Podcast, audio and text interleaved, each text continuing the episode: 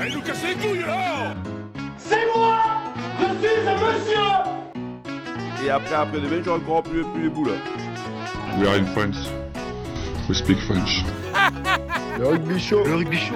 Le rugby chaud. Le rugby chaud Oh, c'est chaud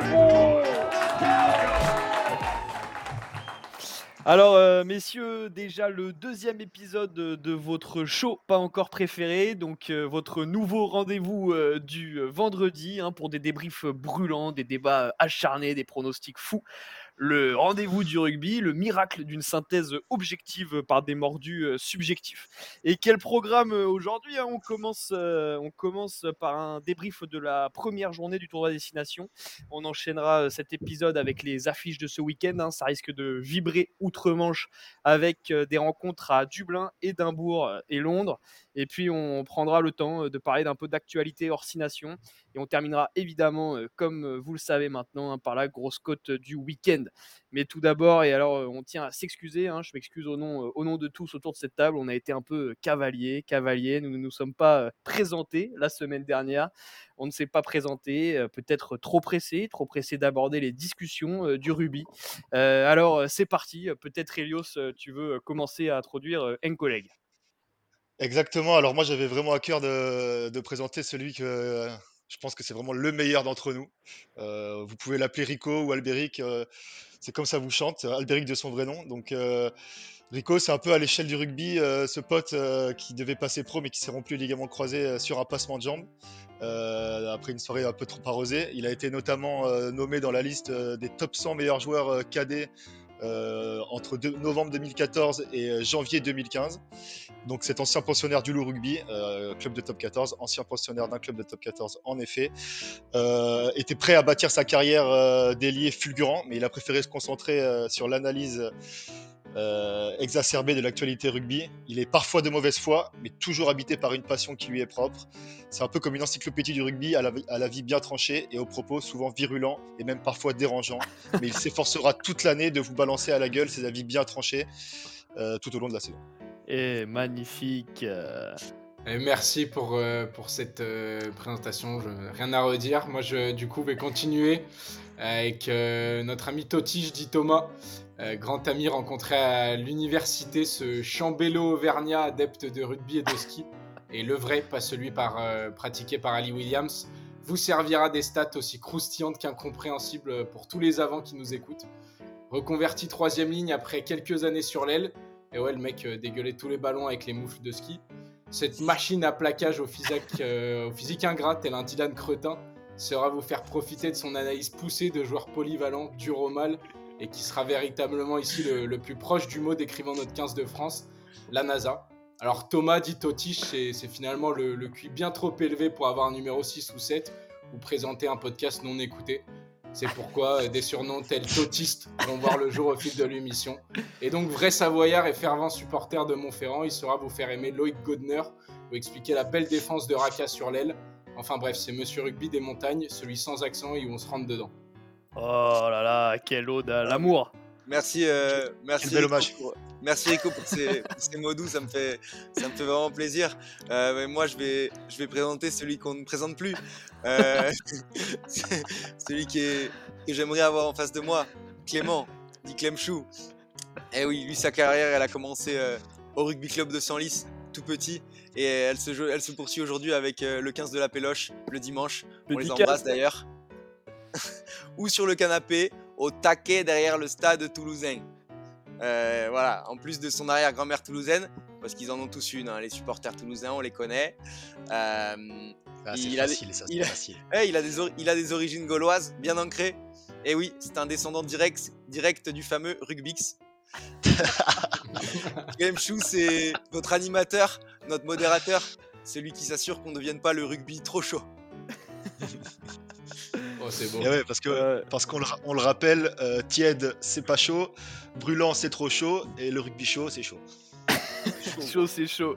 Et euh, je ne peux finir euh, ce tour de table qu'avec euh, l'honneur de présenter euh, Helios Ruiz, fils de Helios Ruiz, lui-même fils de Helios Ruiz et frère euh, d'Ulysse Ruiz. On les embrasse tous euh, d'ailleurs. Alors euh, l'Odyssée euh, d'Hélios, euh, celui qui est à notre table, commence bercé un peu trop près du mur à, Beaulieu, à Beaulieu-sur-Dordogne, d'où il héritera d'un penchant briviste que vous ne manquerez pas de découvrir avec les semaines. Mais c'est en région parisienne, à Rambouillet, que le centre prodige fait ses gammes, puis à New York et à Madrid. Bah, C'est d'ailleurs en Espagne qu'il se fera refaire la dentition, le joueur étant trop classe euh, pour porter un protège-dents. Euh, Aujourd'hui titulaire indiscuté à Rambouillet, connaissant mieux les règles que l'arbitre lui-même, il vise le top 14 comme Mimi Mati vise un panier de basket. Ce n'est pas atteignable, mais ce n'est pas de sa faute. Alors, euh, je pense qu'on a fini ce tour de table, messieurs. Très content, donc je pense que nos auditeurs sont très heureux d'avoir fait notre, connaissance. On va peut-être commencer. On va peut-être commencer. euh, euh, cette, euh, on va peut-être commencer cet épisode avec un, un débrief de cette première journée du tour à destination. Ouais, juste pour confirmer, on va commencer cet épisode? On va commencer cet épisode. Exactement. Donc avant de rentrer dans le Exactement. Donc avant de rentrer dans le, dans le vif du sujet et avant de débriefer un peu euh, ces matchs et, et voir ce que nous réserve euh, cette seconde journée du, du Six Nations 2023, je voulais un peu euh, vous présenter mon ode aux Six Nations, dans laquelle j'espère que, que certains, si ce n'est beaucoup de nos auditeurs, euh, se reconnaîtront. Euh, Ah, je voulais un peu- c'est ça, je voulais mettre l'accent sur ce parfum, cette saveur qu'avait qu'avait ce tournoi euh, Destination. Pour moi, c'est un peu ma c'est un peu ma Madeleine de Proust, c'est un peu un rayon de soleil au milieu de l'hiver qui vient qui vient raviver la flamme qui est en moi chaque année. Euh, il a un parfum d'enfance, euh, ce Six Nations. Ça me, rappelle euh, les centaines et les centaines de matchs que j'ai pu regarder sur mon canapé avec mon père ou mon grand-père qui, commençait à piquer de la tête à chaque fois avant, la, mi-temps autour de la 17e minute et qui se réveillait ensuite à la, à la 67e en commentant le match comme s'il avait tout vu et comme s'il savait tout. J'espère que beaucoup d'entre vous se reconnaîtront dans, ce, dans cette Nations, mais je voulais un peu mettre l'accent sur, ça, sur le bonheur que ça, me procurait de retrouver cette compétition magique. Bah, c'est magnifique. Je pense qu'on peut euh, tout de suite euh, commencer le, le débrief de ce tournoi après cette ode magnifique euh, aux Nations. Ouais, Jingle. Jingle. Le débrief. Donc je pense que c'est, euh, un tout qui fait que voilà. Bon, on a retrouvé, euh, on a retrouvé ce fameux Six Nations du coup avec euh, une rencontre euh, palpitante euh, pour commencer. Pays de Galles, Irlande. Alors, C'était vraiment le débrief que personne voulait commenter, mais je suis arrivé dernier et c'est moi qui m'y colle de toute façon. Euh, C'était un match aussi déséquilibré que le régime euh, alimentaire d'un adolescent américain. Euh, le suspense, il a, il a pas duré longtemps hein, parce que les Gallois, ils ont, encaissé, ils ont encaissé un essai aussi précoce que mon dernier rapport, seulement quelques secondes. Euh, L'Irlande euh, très solide euh, sur les fondamentaux. hein. On a vu un pack rempli de porteurs de balles, du soutien offensif immédiat, hyper difficile à prendre dans le jeu au sol. Euh, pression énorme sur la défense galloise qui s'était réglée au, au millimètre. Quoi. Euh, il contraste vraiment avec l'attaque galloise, plutôt réglée comme ma petite cousine de 12 ans. Les joueurs isolés, pas facile pour les plaqueurs irlandais. Oh Euh, voilà. Je me désolidarise complètement de, de ces propos. Bon, à, à savoir, pour faire un petit peu l'avocat du diable, euh, un pays de Galles remanié, nouvel entraîneur, euh, une situation similaire à l'Angleterre. Euh, et puis moi, peut-être un, un petit, euh, une petite question, c'est euh, si l'Irlande était tant au-dessus, pourquoi avoir pris le, le bonus euh, qu'à la 65e Ouais. Ouais, je pense qu'ils ont relâché la pression après 30 minutes de domination sans partage. hein. Le score, il aurait pu être beaucoup plus lourd. On, voit- on voit 27-3 euh, à la, à la 30e minute et après, bon, euh, c'était la, la promenade. Oui, c'est ça. l'Irla- L'Irlande, euh, comme à son habitude, tranchante. Et quand on mène d'autant de points à la mi-temps, tous les joueurs de rugby sauront que c'est compliqué de garder la même intensité et de, et de continuer sur, sur la même dynamique. Donc c'est peut-être pour ça, c'est peut-être ce qui explique le fait qu'ils ont mis un peu de temps à sécuriser ce bonus offensif. euh, quand tu mènes de, plus de 20 points, euh, je crois, à la mi-temps, euh, c'est compliqué de, c'est compliqué de doubler la, de doubler la mise. Moi, je dirais juste que l'interception qui leur fait très mal quand, dans un temps fort gallois, pour moi changé le match. Le- les Gallois revenaient, assaillaient la ligne vraiment irlandaise depuis 10 minutes. Et ils prennent cette interception de Lowe, qu'on déteste tous ici, car en- ce n'est un pauvre joueur de rugby qui ne mérite pas d'être à l'aile. Euh, voilà, je pense que ça tue le match, malheureusement. Et sans ça, en tout cas, le, pardon, le Pays de Galles revenait et pouvait espérer quelque chose, même si c'est vrai, de manière générale, on est tous d'accord euh, ici pour dire qu'ils ont sorti les chenilles crantées, ils ont roulé sur un Pays de Galles qui était bien trop faible. Ouais, complètement. Le deuxième gros match du week-end, peut-être, messieurs, Angleterre-Écosse, avec un gros nom, euh, Van der Meer, VDM, comme, euh, comme le surnomment nos confrères euh, du middle, qui était un peu en état de grâce. Est-ce qu'on a les 7 du tournoi, Elios? Oui, alors avant tout, je pense que le mieux placé pour parler de, de ce match, c'est notre consultant Thomas, qui, je tiens à rappeler à l'ensemble de nos auditeurs, possède la nationalité écossaise. Il est même lord en Écosse. Il est propriétaire d'un petit d'une petite parcelle de terrain euh, dans les Highlands, euh, un peu euh, au nord de l'Écosse. Donc Thomas, on t'écoute. Ouais, et j'en suis fier de ce petit, petit lopin de terre.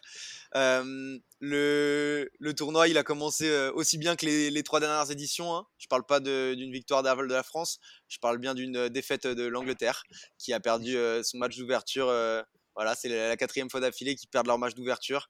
Donc euh, ça, nous fait, euh, ça nous fait très plaisir. Euh, c'est aussi la quatrième, quatrième défaite de suite sans.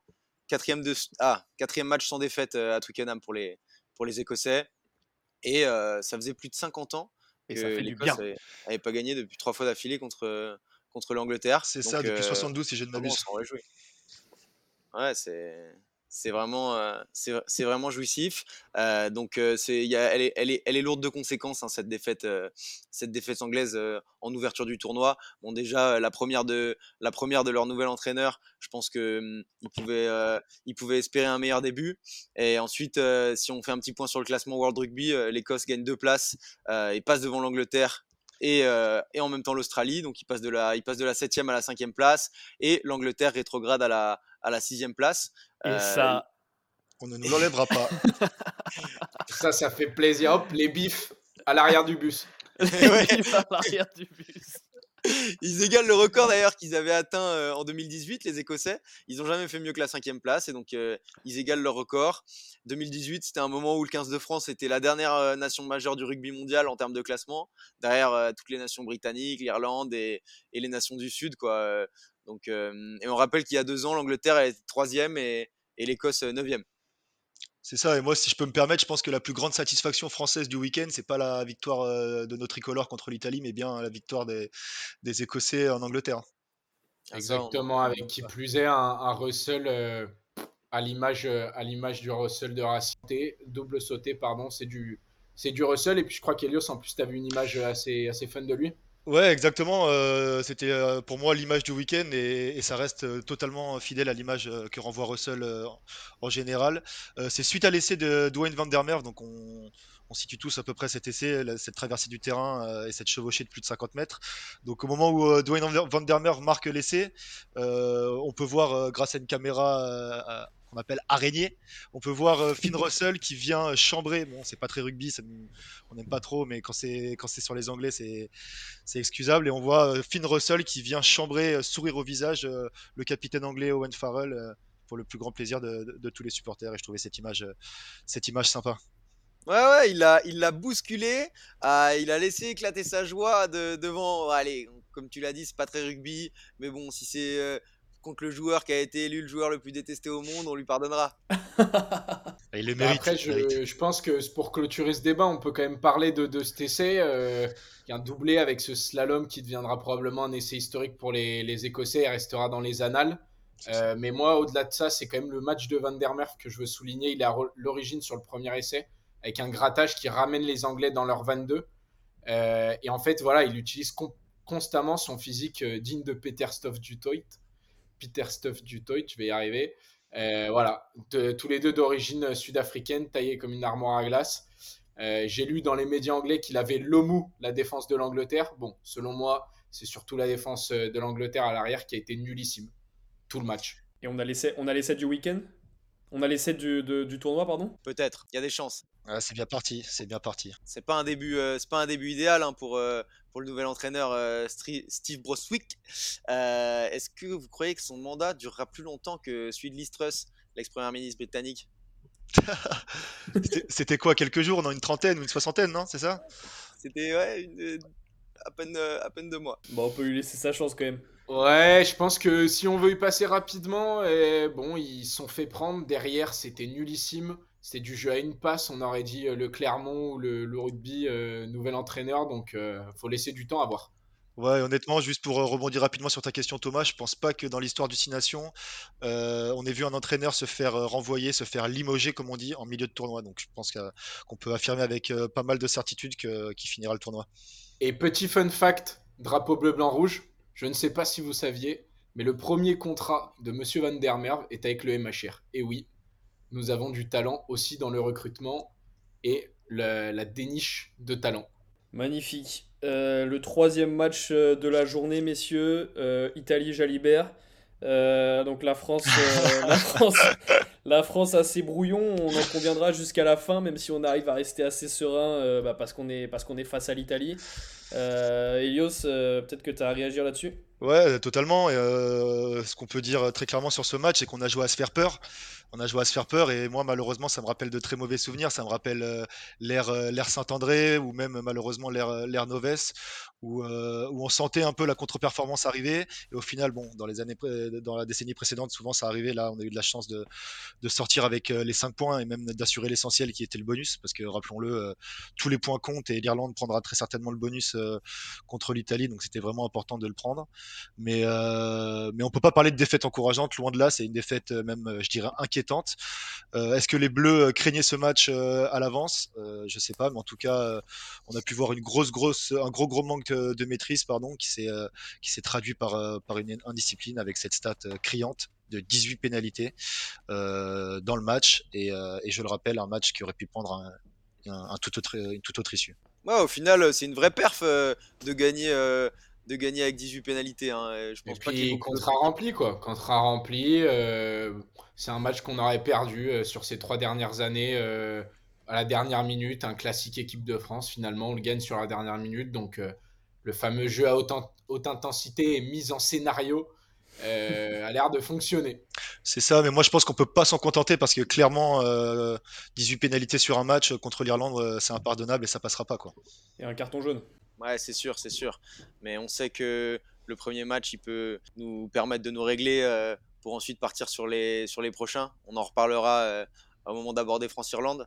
Et d'ailleurs, il y a Sean Edwards qui déclarait euh, dans la presse euh, pendant la semaine que euh, depuis 20 ans, je suis dans ce sport et c'est le plus grand nombre de pénalités que j'ai eu contre mon équipe en défense. Il va falloir en parler avec les arbitres.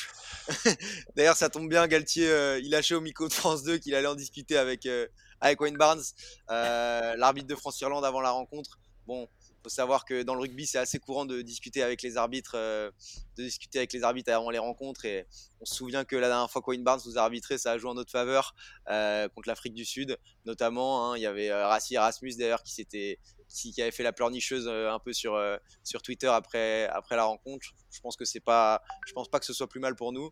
Euh, et, mais en tout cas, en tout cas, il y a le juge de ligne. J'ai vu c'était notre arbitre contre l'Italie, donc j'espère qu'il va pas nous siffler hors jeu pendant toute la partie. Bonne stat, ça. Fabien qui a d'ailleurs relevé en conférence de presse qu'un arbitrage à 3 euh, c'était, était euh, vraiment plus le cas en match international que par rapport au top 14. Donc, euh, le fait qu'on ait euh, notre ami euh, Rose Beef en arbitre de touche pourra avoir son influence en effet. Ouais. Et euh, après, peut-être euh, peut-être que pour lancer le, pour lancer le débat sur, sur le France-Irlande et sur, et sur qui va être favori et qui vous voyez l'emporter, je voulais rappeler euh, que euh, entre le premier match et le second match dans chaque tournoi sous l'ère Galtier, on a réussi à, améliorer la, discipline et à réduire le nombre de pénalités par deux. Et ouais, effectivement, on espère qu'on va pouvoir s'en inspirer contre, ces Irlandais euh, bah, de corriger cette indiscipline, quoi. Mais d'ailleurs, euh, un, mauvais premier match en ouverture, hein, c'est pas forcément de mauvais augure. Je vais vous présenter une petite stat sur les derniers, sur les derniers grands chelems, parce que sur les quatre derniers grands chelems, enfin dans les dix dernières années, il y en a eu quatre, un peu un de, un de, un du Pays de Galles, un de l'Angleterre, un de l'Irlande et, euh, et un de la France euh, l'année dernière. Et euh, voilà, nous on rappellera que l'année dernière au premier match contre l'Italie, on était, on était, on s'était fait mener pendant 15 minutes et c'était les seuls, c'était les seuls 15 minutes du tournoi où la France était derrière au tableau d'affichage. Euh, et remporter le premier match dans la douleur, c'est pas forcément de mauvais augure, hein, au contraire. Euh, en 2016, l'Angleterre bat l'Écosse en ouverture du tournoi à Édimbourg, dans leur stade de Murrayfield, euh, avec une marge de 6 points. Et ils ont craint la défaite en fin de match, un peu comme nous ce week-end euh, à Rome. Deux ans plus tard, en 2018, l'Irlande connaît un scénario similaire. Sans vouloir remuer le couteau dans la plaie, on se souvient du match dantesque entre les Français et les Irlandais à Paris, avec un drop de Johnny Sexton après 40 phases de jeu à 45 mètres, après la sirène. Énorme coup de clim au Stade de France. Euh, voilà, les, les Irlandais, ils avaient failli perdre. Ensuite, ils s'étaient imposés, ils avaient fait le, ils avaient fait le Grand Chelem. Et puis euh, l'année suivante, en 2019, c'est euh, c'est les Gaulois qui reçoivent les Gallois au Stade de France. Euh, je, re- je remue encore le même couteau dans la même plaie, hein, mais elle Ah, ça fait mal. euh, elle cicatrise heureusement depuis. hein. Mais, euh, mais dans ce match, on mène 16-0 à la mi-temps.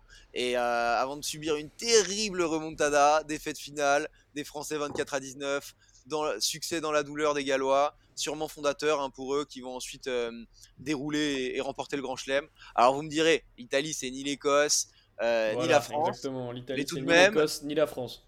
Mais tout de même, l'Italie, c'est l'équipe la plus disciplinée au monde sur la tournée d'automne, hein, avec 9.3 pénalités en moyenne par match. Parce qu'ils savent même Et, pas euh, faire des fautes. Euh, Moi, attention. Moi, je, je dis attention. Attention euh, quand ils vont recevoir. euh, bah, attention. On n'est pas à l'abri d'une surprise. Ouais, c'est ça. Moi, je pense que l'Italie, honnêtement, ils ont montré une belle image et, et je pense que les Anglais, ils commencent à faire un peu de l'huile et ils commencent un peu à stresser là chez eux. Parce que Thomas l'a Thomas l'a un peu annoncé la semaine dernière, mais moi, Italie-Pays de Galles, euh, en Italie, je suis pas 100% sûr que ça fasse pas une victoire italienne. Ouais, on aura l'occasion d'y revenir. hein. C'est ça. Exactement. Avec Ange Exactement. Capozzo, le- l'électron libre, euh, le facteur X de cette équipe. Voilà, il aura fallu qu'on leur, qu'on leur file des Français pour qu'ils soient bons. Quoi. Très bon match aussi de la troisième ligne. hein. Solide, euh, vraiment des Ouais. stats de plaquage impressionnantes. Et Ange qui met, euh, qui met euh, Aldrid dans les choux quand même, euh, c'est ça, fait, ça, fait, ça fait mal à voir euh, sur l'action. Et j'avais une, une petite explication aussi pour pas cette contre-perf contre l'Italie, mais on espère toujours mieux. hein. C'est quelque chose que j'ai vu cette semaine dans le, dans le Destin Mêlé. J'en ai parlé la semaine dernière. hein. C'est les épisodes qui sortent chaque semaine sur, la, chaîne YouTube de France Rugby. On voit les coulisses de ce qui se passe pendant la semaine euh, à l'entraînement. Et donc là, on avait la dernière semaine d'entraînement à Cap-Breton. Et, euh, et du coup, la, scène d'ouverture, c'est tout simplement euh, en train de faire du karting. Hein donc euh, une question que je me pose déjà, est-ce que Winnie Antonio a fait du karting? Euh, Et ensuite, euh, au final, les gars sont juste partis à Cap-Breton en vacances. Quoi. Photos d'équipe à la plage, des petites séquences de pick and go. Ça va leur faire du bien de retrouver la grisaille de Marcoussi. hein. Moi, je vous le dis, parce que c'est des laborieux qu'on veut des durs Ouais, alors attention parce qu'il y a une, quand même une sortie de, de Thibaut Flamand qui disait qu'ils sont ressortis lessivés de ce match contre l'Italie. Alors certes, on sait, il y a le top 14, etc. On va pas revenir dessus, ou j'y reviendrai dessus plus tard. Mais euh, c'est vrai qu'il a dit que quand même ils avaient été lessivés de, de Cap Breton du stage, qui apparemment était très intensif. Donc euh, attention. Attention, il a dit que vraiment ils étaient lessivés, quelque chose qui a été ressenti du côté du Mortier aussi. Euh, bon, voilà, à, à pas sous-estimer ce stage et de toute façon, on va voir contre des Irlandais très frais ce que ça donnera. C'est ça, et, et Thomas, pour revenir sur la semaine de préparation, je tiens à rappeler que, que les Bleus ont passé quelques jours de plus euh, à Rome. On a notamment vu sur les réseaux sociaux qu'ils ont eu euh, l'o- l'opportunité de visiter euh, les beaux monuments euh, romains, et donc je suis pas sûr qu'ils arrivent euh, le couteau entre, entre les dents euh, pour le match de l'Irlande. Ça les mettra pas non plus dans les meilleures, dans les meilleures conditions. Toi qui parlais de, de, de temps dégueulasse, euh, c'est pas, c'était pas le cas à Rome. hein. C'est sûr que Ramos et Capozzo qui, qui boivent un café euh, en terrasse devant le Colisée, euh, c'est pas, c'est pas rassurant euh, pour un, pour un week-end à Dublin. Ouais, après un week-end à Dublin, on annonce 10 degrés, euh, soleil, pas de pluie, bon. Température que, française basique. À Tu seras sur euh, place, euh, Rico? Exactement, je serai sur Euh, place, euh, voilà. On rappelle, que on rappelle notre euh, chroniqueur lyonnais est actuellement expatrié euh, à Dublin, capitale de l'Irlande. Oui, je voulais, euh, on continue sur cette lancée de, de la météo. euh, on sait que ça va être un facteur très important pour, pour ce week-end, pluie ou pas pluie. Et, euh, et selon les dernières informations de Météo France, il semblerait qu'il ne pleuvra pas euh, samedi après-midi à Dublin. Et cette coupure météo qui nous permet de lancer la chronique suivante, euh, une analyse euh, des matchs euh, du week-end qui arrive, la journée 2 du tour à destination. Attention, jingle. Tout ce qui me tarde, de sentir l'odeur des, des merguez. Il va falloir rentrer avec euh, euh, des, tripes énormes. On va pas parler technico-tactique, euh, tactique, là on va, on va les déstroncher, puis voilà. Alors, on se retrouve donc pour une analyse d'Irlande-France, le premier match de ce week-end, tant attendu, choc au sommet, d'abord un, un duel de guerriers, 10 victoires consécutives à domicile pour l'Irlande, euh, 14 victoires consécutives pour la France après cette courte victoire contre, contre l'Italie. Euh, les deux meilleurs joueurs du monde de ces deux, de ces deux dernières années qui vont, qui vont s'affronter.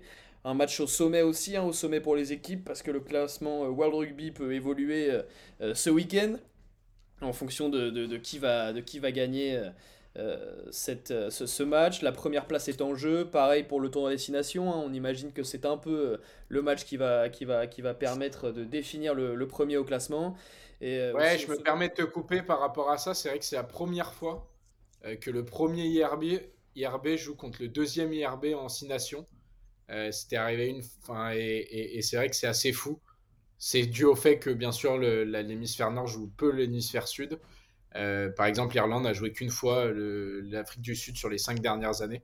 Mais euh, voilà, un petit un week-end de, de record au sommet. Très intéressant. Et un record également qui peut être battu par Sexton, potentiellement qui peut devenir meilleur joueur du tournoi euh, ce week-end.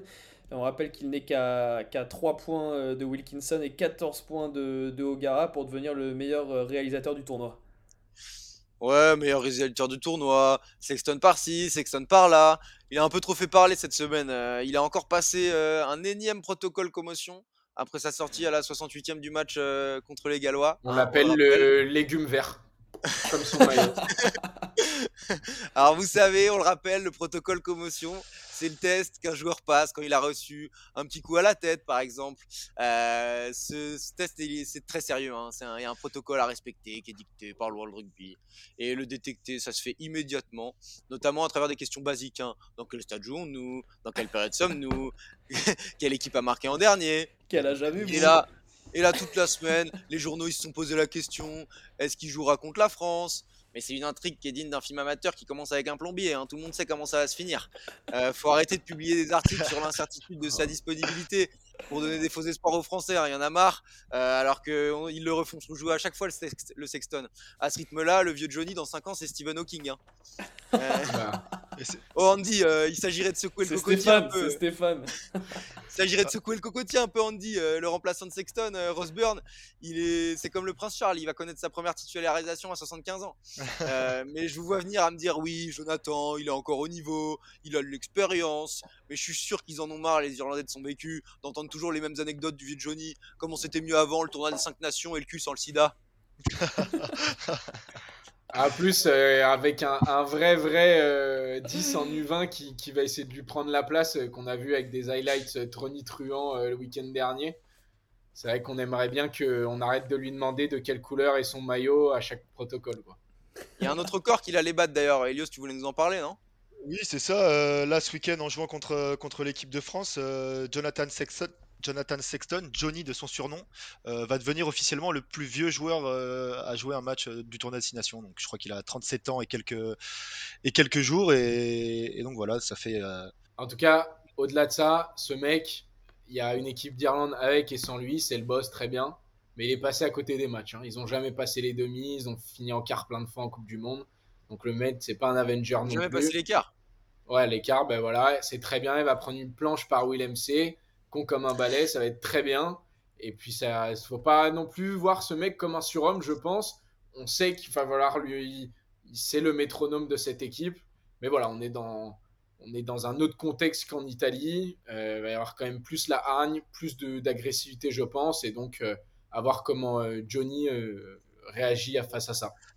Mais c'est vrai que moi j'ai du mal à comprendre un peu cette euh, dépendance qu'ils ont construite autour de, Johnny Sexton. Euh, Thomas, tu parlais de, de Burn euh, il y a quelques instants, et pour l'avoir vu jouer plusieurs fois cette année avec le Leinster quand Sexton était blessé, honnêtement, il fait, il fait le travail, il est très efficace, il arrive bien à s'ancrer dans le, dans le projet de jeu irlandais, et je trouve ça un peu dommage qu'il lui pas, lui donne pas plus sa chance, surtout qu'on rappelle que, que Johnny Sexton, je crois que c'est uniquement deux matchs, deux matchs pleins depuis, depuis début novembre.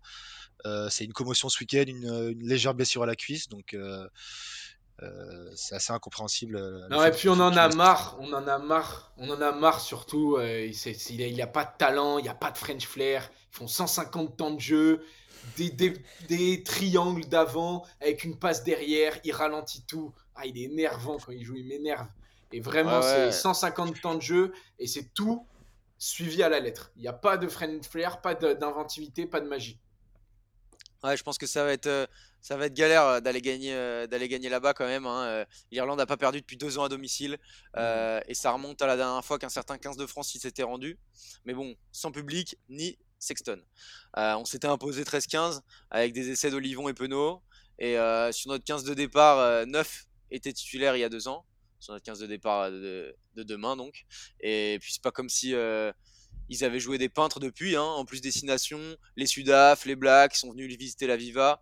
Et la dernière défaite devant leur public, c'était il y a 4 ans contre l'Angleterre. Un match arbitré par un certain Jérôme Garcès, qui fait partie du staff des Bleus aujourd'hui.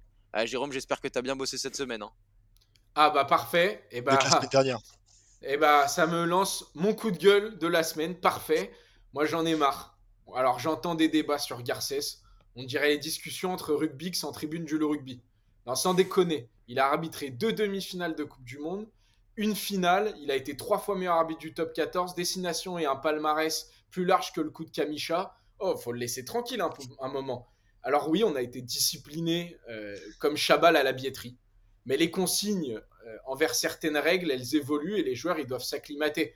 Fabien euh, disait en conférence de presse qu'il fallait les ramener à une forme d'arbitrage international. Et je cite, beaucoup plus exigeante, beaucoup plus technique, beaucoup plus stratégique, beaucoup plus tactique. Voilà, c'est ce qu'il a dit. Et la, preuve avec le fameux hands on the floor quand tu vas gratter, qui a été sifflé sur tous les terrains ce week-end. Euh, va comprendre comment tu grattes euh, sans que ton petit doigt touche le sol. Enfin bref, tu coupes ça au fait que nos joueurs sont cramés avec le top 14 et apparemment le stage, euh, comme je vous disais, donc ils étaient peu, lu- peu lucides, ils ont commis des fautes.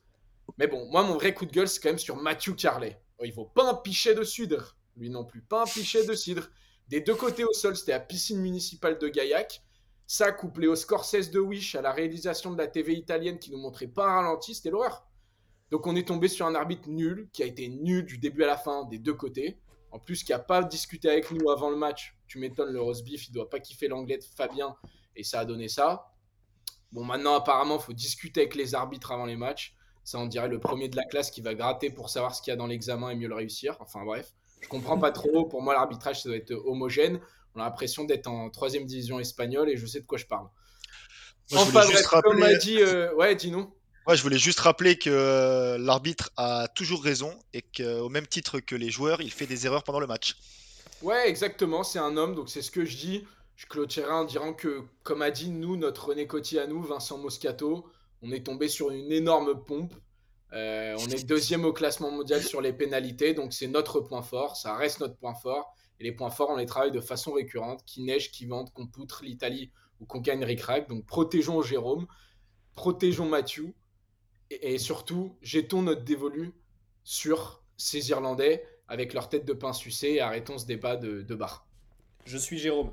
Je sais pas après, Thomas, si tu avais une petite, euh, une petite commentaire par rapport euh, à ce 15 euh, Irlandais, si on rentre dans les détails des compos. Bah écoute, euh, les Irlandais qui ont, qui ont pas mal d'absents hein, sur, sur ce match contre la France. On notera notamment leur talonneur, Dan Sheehan, qui, qui est indisponible. Donc voilà, Sexton qui finalement le fait. Il y a Papio Mahoney aussi, qui viendra constituer cette troisième ligne.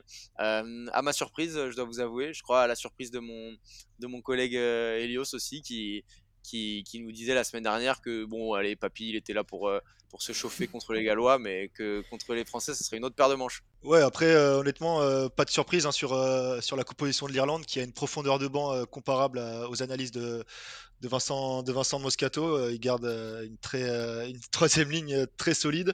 Moi, juste, euh, ce qui me fait peur, c'est notre triangle, euh, notre triangle arrière euh, euh, qui avait semblé un peu euh, comment dire, euh, paralysé ce week-end. Euh, c'est peut-être euh, peut-être dû au, au- au système de jeu, à la, à la repossession de, de Fabien, mais moi j'ai peur surtout euh, par rapport au nouveau, euh, au nouvel entrant Ethan Dumortier qui va devoir défendre sur, sur James Lowe, qui on sait est une arme offensive de grande valeur. non, non, non, je coupe. On arrête tout de suite. James Lowe, il est bon. pour marquer des essais, des passes de 3 mètres du Leinster venant de Sexton. Il est déjà dans l'embut. Donc on laisse ce joueur qui est nullissime, surcoté au possible. Voilà, il y a troisième Avec son vieux dégradé là. Exactement, troisième mi-temps, euh, disait sur Facebook, tu as envie de lui faire une coupe 3 mm tel un militaire et de lui coller une tarte. Et ben c'est exactement ça. Moi je pense, aujourd'hui, la vraie question, on a parlé des absents, et on peut rajouter Encho, Gibson Park, Furlong, c'est Murray. Murray qui remplace Gibson Park, Murray qui jusqu'à il y a deux jours était blessé. Alors apparemment, il doit avoir le même médecin que Sexton. Je sais pas qu'est-ce que vous en pensez, vous? Qu'est-ce que vous en pensez Apparemment, une blessure à la cuisse qui est normalement remplaçant? Bon, ça fait quand même une charnière très très légère. hein. Un légume et un mec blessé à la cuisse? De Ouais, papy. ouais. C'est ça, de papy. En plus de papy O'Mahony, euh, ils vont être bien. euh. Donc je pense que peut-être la clé, elle est là. Elle est sur euh, la tro- notre, en tout cas notre charnière à nous, avec un Ntamak euh, qu'on peut savoir euh, que beaucoup de gens n'aiment pas en ce moment. C'est vrai qu'il est nonchalant, mais très précis et très bon, moi je trouve. Ah, moi, les gars, je pense que ce qui va jouer en notre avantage, c'est que ça va être galère pour les Irlandais d'analyser la victoire, euh, la victoire des Bleus contre l'Italie, hein, qui ont fait mieux que cacher leur plan de jeu. Moi, je pense que hum, ça fait partie d'un plan de la NASA pour brouiller les pistes. Euh, et rien de tel que se faire une bonne montrée d'adrénaline en début de tournoi pour bien aborder la suite. C'est dans notre ADN de latin de galérer quand on est largement favori euh, et d'élever notre niveau de jeu quand il le faut. Et d'ailleurs, euh, Imanol Harry Nordoki euh, déclarait cette semaine sur, sur Rick Birama que cette équipe de France se sublime quand elle a la trouille. Et ben, j'espère que, que ce week-end à Dublin, nous allons nous sublimer. Et c'est ça, et j'en profite pour faire une petite dédicace à la Fédération française de la loose euh, pour souligner le fait que c'est vrai que quand on est, euh, est favori, on, se, excusez-moi l'expression, mais on se chie dessus, quoi. Donc euh, c'est vrai que d'être l'outsider, c'est pas mal. Et, d'ailleurs, pour reprendre les, propos d'un outsider, je rappelle que Thibaut Flamand, lors d'une interview au Rugby-Rama, euh, a spécifié euh, qu'il était inquiet et, euh, et que jouer les numéros 1, il fallait qu'il corrige tout ce qui, ont- tout ce qui a pêché face à l'Italie. Et euh, il a souligné en finissant par, euh, par dire qu'il n'était pas serein euh, quant à l'issue du match à venir. Ah, personne n'est serein, mais moi j'ai vu la, quand j'ai vu la compo de l'Irlande, je me suis dit que ça, ça sentait bon pour nous là. Tout le monde nous, tout le monde veut nous enterrer après, après l'Italie. Je pense qu'on va leur, alors marcher dessus. Ouais, c'est ça, c'est un match, c'est un match d'ouverture. T'as pas joué ensemble depuis trois mois, contrairement à l'Irlande qui joue tout le temps ensemble parce que c'est le Leinster. Tu joues l'Italie, donc forcément, bah, tu te prépares un peu plus en, en dilettante. C'est c'est pas pareil. À 19-6, on pensait qu'on allait leur coller 40 pions, on s'est relâché.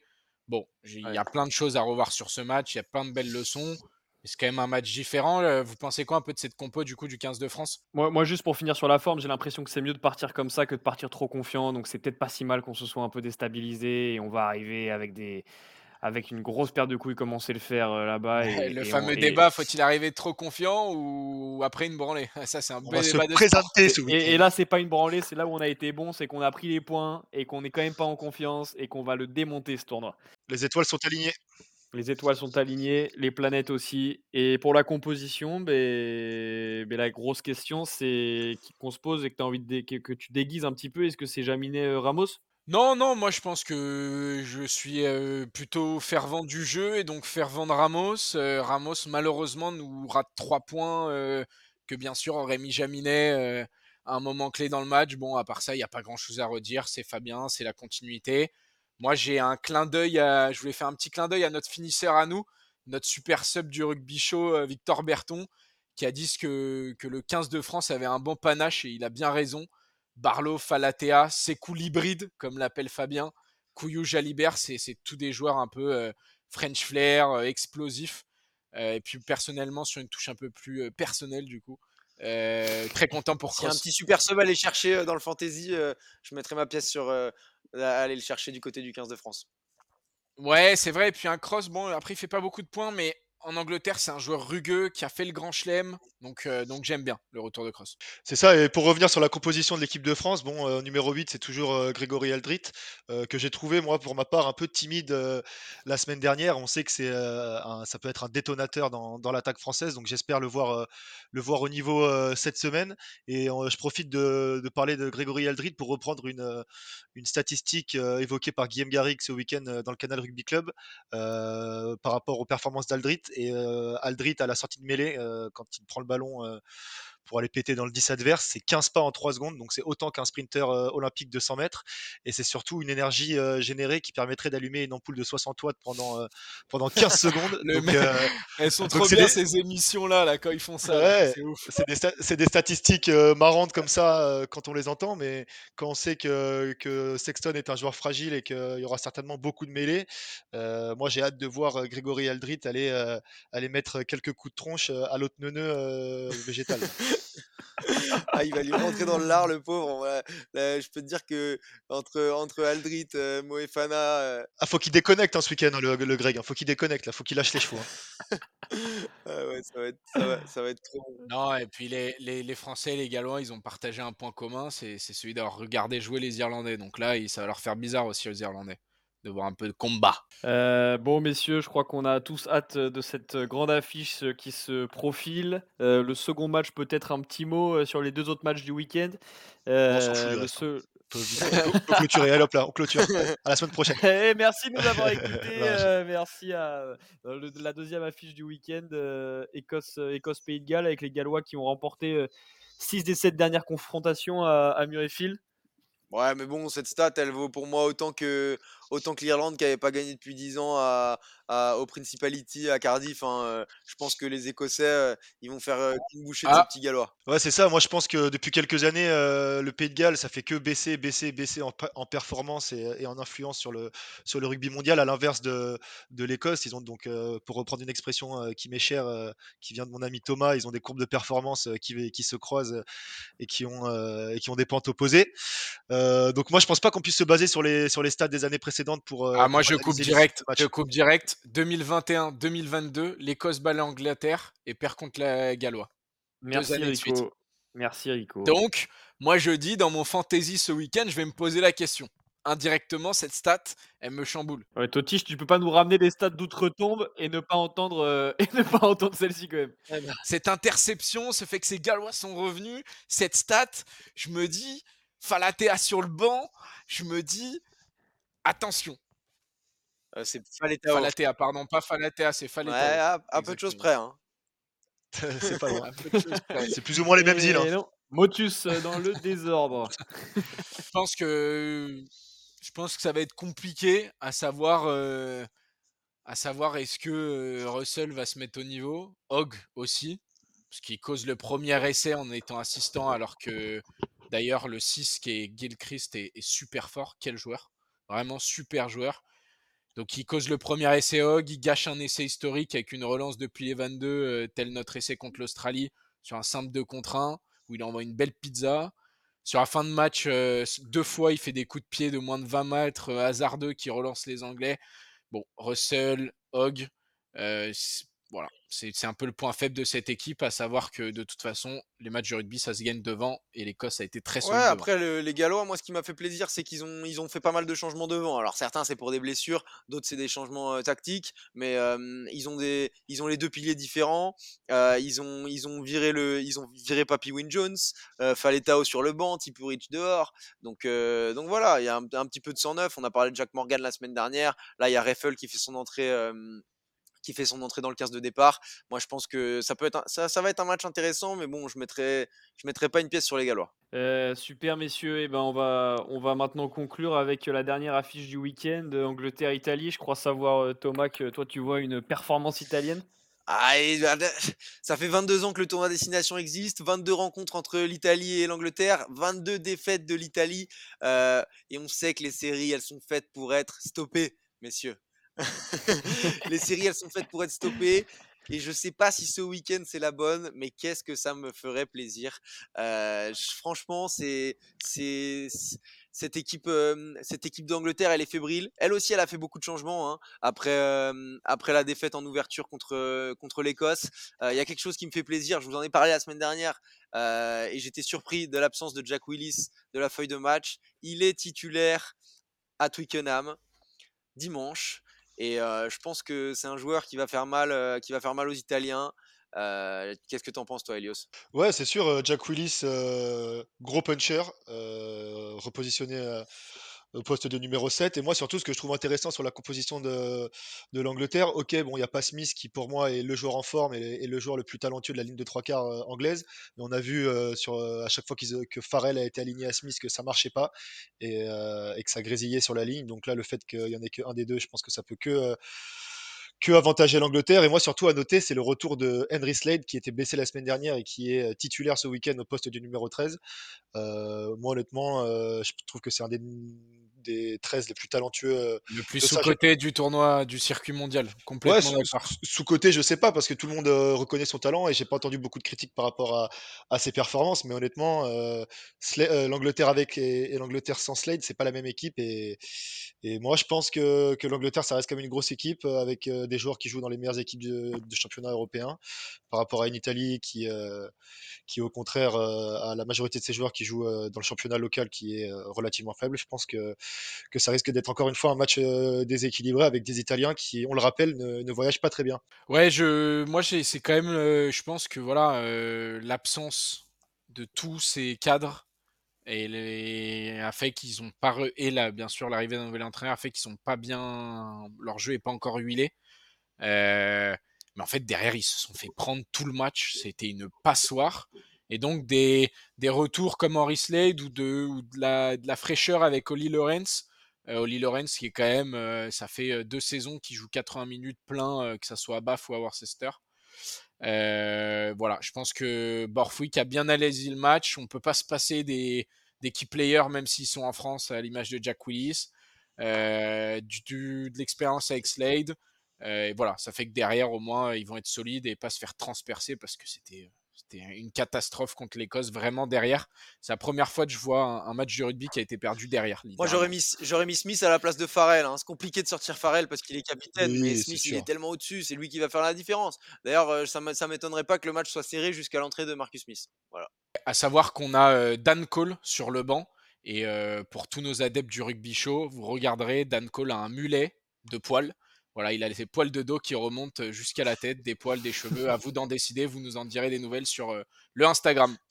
C'est ça, et pour nos amis, euh, pour nos amis fans du, euh, du fantasy rugby, euh, on recommande euh, Marcus Smith euh, comme super sub de la journée.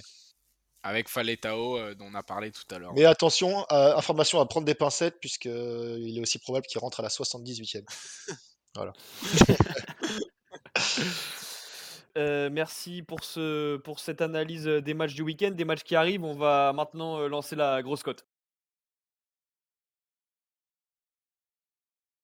C'est parti, la grosse cote. Alors, cette, euh, je crois qu'aujourd'hui, c'est pas Elios qui va nous en parler, mais Totiche, notre ami Totiche. Ah, moi, j'avais j'ai repéré une petite cote sur les sites de Paris là, qui, est, qui est sympa. Je voulais la partager avec vous. Ça, ça concerne. J'ai deux cotes qui concernent le match France-Irlande. La première, c'est euh, un drop sera marqué pendant le match à 4.5. On connaît les qualités de dropper de, de Johnny Sexton. On sait que les Mmh. matchs comme ça, c'est un peu des matchs, euh, des matchs coup près. euh, où Intéressant. il peut y avoir. c'est- qui sont assez sujets, au drop kicking. Donc, euh, donc voilà. C'est très drop intéressant, mais ça m'embête un peu parce que les, les codes de cette, euh, de cette chronique ne sont pas censés passer. Ah ouais, bah à 4 Oui, mais bah, bah, pour, du coup, pour, euh, pour euh, continuer ton propos, Clément, je rappelle que Roman Tamak tente absolument jamais de drop. Voilà. Donc, euh, elle a des chances de pas passer cette cote, je vous l'avoue. Ah, alors elle est, alors elle est bonne pour cette chronique. Ouais, bah nickel. Et France qui, France qui gagne euh, d'une marge de 1 à 7 points, à 4.4, c'est cadeau. Vous l'aurez entendu ici en premier. Voilà, moi j'allais compléter j'ai- en disant celle-là, et puis euh, pour euh, les petits joueurs à 50 centimes comme moi, euh, le Pays de Galles euh, qui perd pas de 8 points à 56 euh, à, à coupler avec, euh, avec ce que vous voulez, un petit match de foot de merde du vendredi soir pour vous épicer votre soirée, ça peut être pas mal. Ouais, après, on peut partir sur un, on peut partir sur un doublé d'Étienne du Mortier côté à 18, qui est pas improbable non plus. Plus, plus sérieusement, c'est vrai que moi je pense que James Lowe. Euh, on, on se joue. Et, euh, et- et bien sûr, à, à savoir que nos deux cotes, meilleur marqueur de l'Irlande et meilleur marqueur de la France, Ethan Dumortier et James Lowe, qui ont été annoncés par euh, Totish la semaine dernière, sont toujours en course et sont plutôt bien positionnés au vu de leur essai. Ouais, c'est- ça fait du bien de, de se sucer un petit peu là. On avait raison dans le rugby show, voilà. C'est ça, et moi je voulais juste finir avec euh, la cote safe du week-end euh, à 1.1. euh, la cote est euh, Sexton euh, passe en dessous de la barre des 100 de QI. Je pense que celle-là, elle a des grosses, Euh. grosses chances de passer ce week-end. Il est pas loin, il a, il a 100, euh, il a 100 selon les dernières informations. Un coup de plus sur la caboche et ça passe à 99. hein. Est-ce qu'elle a plus de chances de passer que la cote euh, de brief bonus offensif de la semaine dernière? Euh, je vais devoir y aller là, j'ai plus, le- j'ai plus le temps. Moi, je dis juste que si vous avez 10 euros à perdre, et je crois que nos auditeurs sont pétés de thunes, euh, quand même 10 euros sur l'Italie avec une petite cote à 10, euh, c'est toujours, euh, ça, ça peut toujours être intéressant de le prendre. Ou sur le maintien de Brive. 10 euros sur le maintien de Brive, 10 euros perdus. 10 euros sur tous les outsiders. Un en ticket simple. 10 euros sur la France, 10 sur Pays de Galles, 10 sur Italie. Votre Voilà. mise sera au moins remboursée. Il va y avoir un upset. 30 euros de perdu et puis, euh, et puis ce, sera, ce sera réglé. et bien on arrive en fin de cet épisode, c'est très chaud. On, on embrasse nos Bleuets qui jouent à 21h ce soir hein, en direct sur la chaîne de l'équipe. Petite dédicace particulière au Rochelet Oscar Gégou sur le banc face à l'Italie et sur la feuille de match ce soir qu'on aura peut-être le plaisir de recevoir bientôt euh, dans le Ruby Show en quatre lettres. Ruby Show, charnière euh, 100% briviste d'ailleurs pour les Bleuets euh, ce soir, hein, de quoi ravir les oreilles Allez Ruiz. Et bien, merci de nous avoir écoutés encore Allez. Brive C'est votre rendez-vous Ruby, le Ruby Show. C'est chaud, gros. C'est chaud, gros C'est chaud, gros C'est pas tiède